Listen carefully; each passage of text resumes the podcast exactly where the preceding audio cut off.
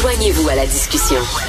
Appelez ou textez le 187 Cube Radio 1877 827 2346.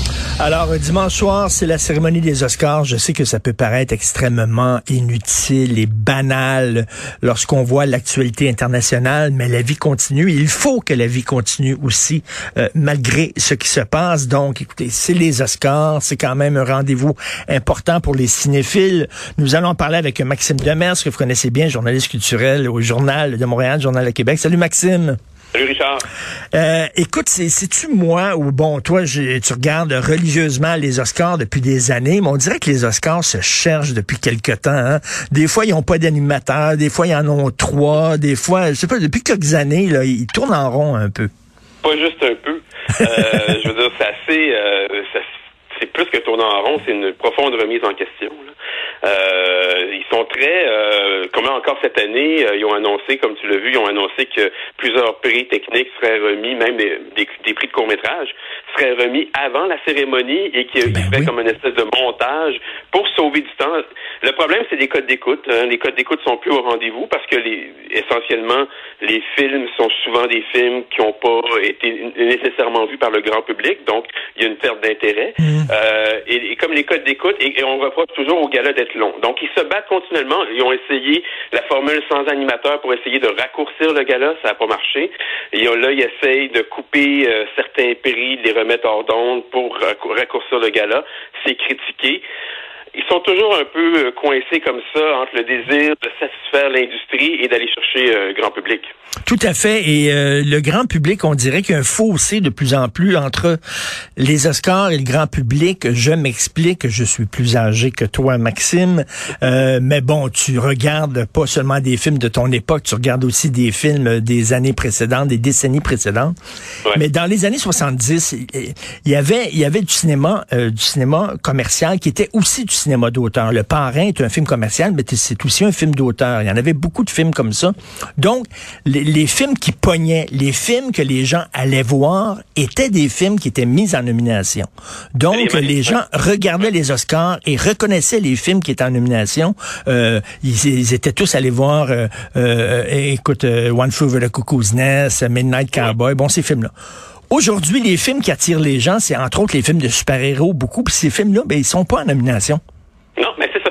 Puis, d'où le, cette espèce de décision qui était encore une autre décision très critiquée de remettre un prix décerné par les utilisateurs de Twitter, euh, donc une espèce de prix du public du film le plus populaire cette année.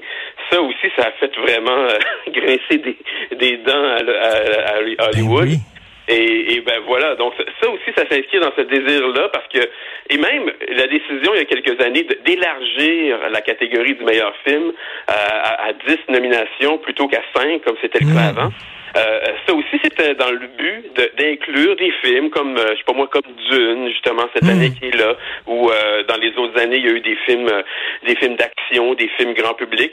Donc, c'est ça, c'est leur, leur quête, on dirait qu'ils n'y arrivent pas, puis ils, hmm. ils, perdent leur clientèle de base aussi, les membres de l'Académie. Je disais dans le Hollywood Reporter cette semaine qu'il y en a qui commencent à, trouver que c'est n'importe quoi. Là. Ben oui, effectivement. Puis tu sais, Spielberg et Denis Villeneuve qui ont dit, hein, remettre les prix technique hors d'onde. Ces ben gens-là, ces gens-là sont des collaborateurs et ils sont aussi importants que le réalisateur. Écoute, est-ce qu'il serait allé jusqu'à remettre le prix du meilleur directeur photo hors d'onde?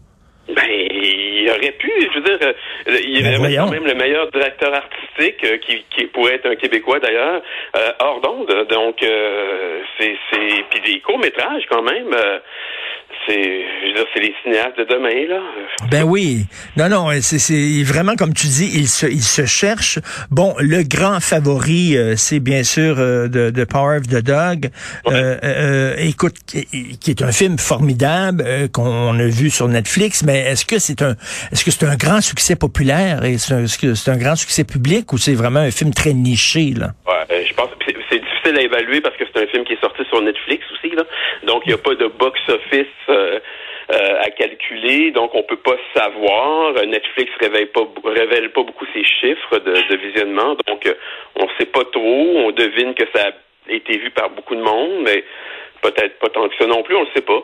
Euh, Donc, puis, ça reste un film là, c'est quand même un film très niché, donc c'est un film qui, qui, est, qui, est, sombre hein, aussi. Donc, euh, donc oui, c'est ça, c'est pas le, le, film le plus euh, le plus rassemblant pour euh, ramener, mais mais cela dit, il y a peut-être un, un, autre film de plateforme qui s'appelle Coda qui pourrait surprendre. Là, c'est un film de, qui, qui, qui est sorti sur Apple Plus.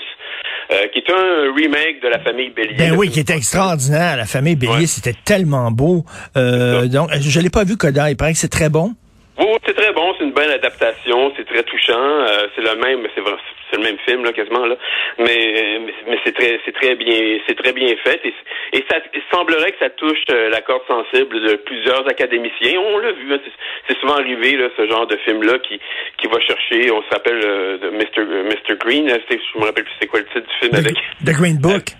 Oui, oui, c'est ça. The Green Book, effectivement, sur le racisme. Et là, euh, Coda, ben moi, j'avais vu La famille Bélier, où c'est une euh, jeune fille euh, qui participe à un concours de chant, Jean Starac, et ses parents sont sourds et muets, je crois, c'est ça? Hein? C'est ça, ses parents sont, c'est ça, exactement. Donc, c'est un film sur sur la différence et tout. C'est un film avec des belles valeurs, donc oui. ça serait pas surprenant que ce film-là l'emporte. parce qu'il faut dire que dans la catégorie du meilleur film, une particularité qui est différente que des autres catégories, c'est que les, les gens vote en donnant une position à chacun des dix films. Et à partir de là, euh, ils, font le compte. C'est numéro un, numéro deux, numéro trois. Donc, c'est très possible que, par exemple, le film qui a obtenu le plus de deuxième place, euh, que c'est pas nécessairement le film qui a obtenu le plus de première place qui gagne. Un film qui a obtenu plus de deuxième ou troisième place peut gagner. Ah oui. C'est comme ça depuis quelques années. Et c'est ce qui fait en sorte que des fois, dans la catégorie du meilleur film, c'est un petit peu comme une surprise. Et il y a une, il y a une absurdité totale. Euh, c'est euh, Dune qui a 10 nominations, sauf Ben meilleur réalisateur, comme si le film s'était réalisé tout seul. C'est complètement débile, ça. C'est vrai, c'est assez, assez incroyable parce que c'est. Moi, j'ai, j'ai, j'ai fait un marathon récemment, puis bon, euh, l'écoriste pizza là, de, de Paul Thomas Anderson, c'est charmant, mais puis et, et c'est surtout que c'est Paul Thomas Anderson, un enfant chéri d'Hollywood. Ben oui. Donc c'est ça. Donc parce que la réalisation, euh, ce travail de réalisation est pas est pas meilleur que celui de de Dune, là, loin de là.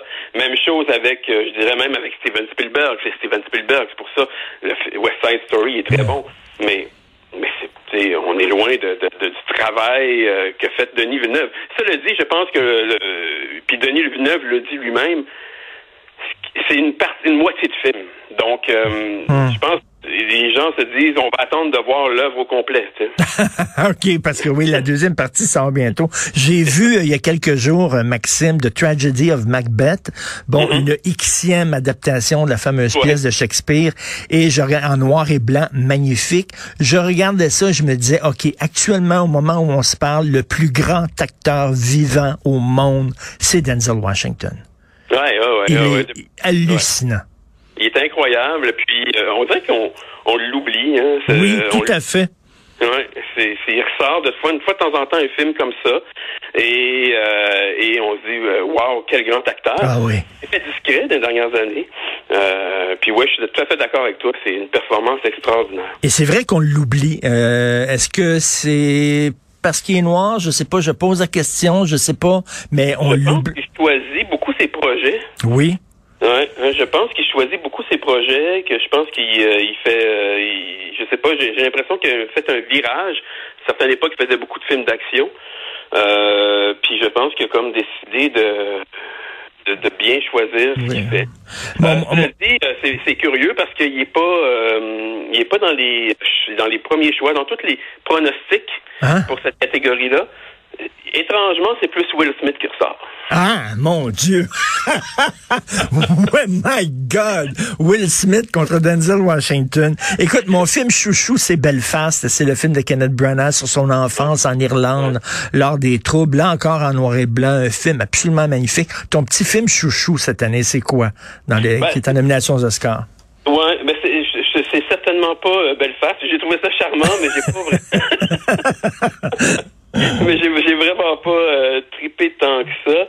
Euh, j'ai envie, j'ai envie de te dire que euh, il y a un film euh, qui est dans la catégorie du meilleur film international qui s'appelle Julie en 12 chapitres. Ah, c'est magnifique. Ouais, j'ai adoré ce film. Ah. la façon que, le, que ça débute comme une espèce de comédie romantique et ça se tourne vers un, un, un drame. Euh,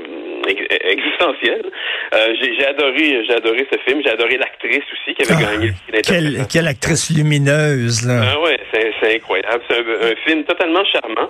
Et, euh, et d'ailleurs, il est en liste pour certains prix, euh, pas juste pour le prix du meilleur film international. Il est aussi nommé pour, je pense, c'est le scénario original. Ah oui, mais c'est impossible de regarder ce film-là sans tomber profondément en amour avec la comédienne. Oui, et euh, un, film sur la difficulté d'aimer à l'époque où, euh, à l'époque de Tinder, à l'époque où on a le choix. Tu as tout le temps le choix. À chaque fois que tu es avec quelqu'un, tu dis ben ça peut peut-être être mieux ailleurs avec quelqu'un d'autre. C'est un peu là-dessus sur euh, l'amour pour les, les milléniaux.